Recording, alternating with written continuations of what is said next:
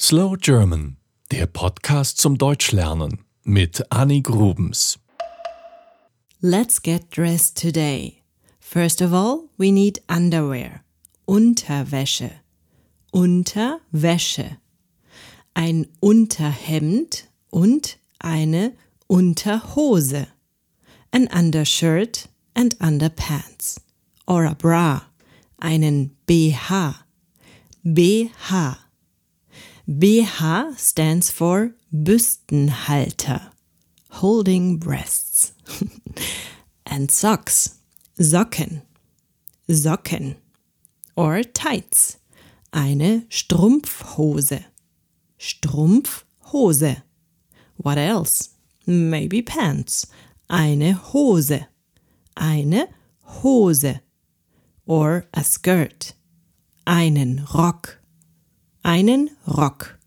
That's easy, isn't it? Or a Kleid. Kleid. A dress. Ein Kleid. If the pants are too big, we can wear a belt. Einen Gürtel. Einen Gürtel. We borrowed the English word t-shirt and we also use the word sweatshirt. A knitted sweater is called ein Pulli ein Pulli. I guess it's the short form of pullover. A t shirt with long sleeves for women can be simply an Oberteil. Oberteil. If you're getting dressed to go to work, you may want to put on a suit. For men, it's called Anzug. Anzug. Women wear a Kostüm. Ein Kostüm.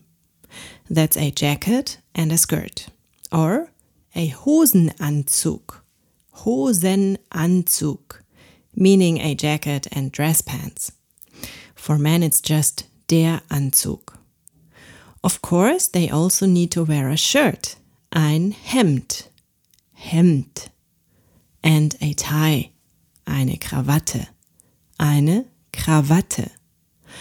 A more colloquial word for Krawatte is Schlips. Schlips. And if they want to wear a bow tie, it's called a Fliege. That's the same word as for fly. Fliege. One thing is missing. We are still barefoot, so we need shoes. What kind of shoes? Tennis shoes are called Turnschuhe.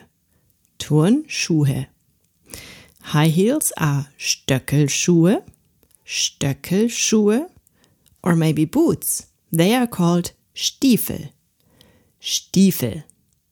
Is it cold outside? Then we need another layer of clothes, a warm jacket, eine Daunenjacke, Daunenjacke, or just a Winterjacke.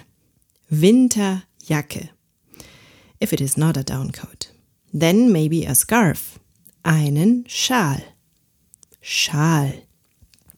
A cap, eine Mütze. And gloves, Handschuhe. Handschuhe. That's a funny word, isn't it? Handschuhe. Handshoes. We are finally dressed. Wir sind angezogen. Let's go. Das war Slow German, der Podcast zum Deutschlernen mit Annie Grubens.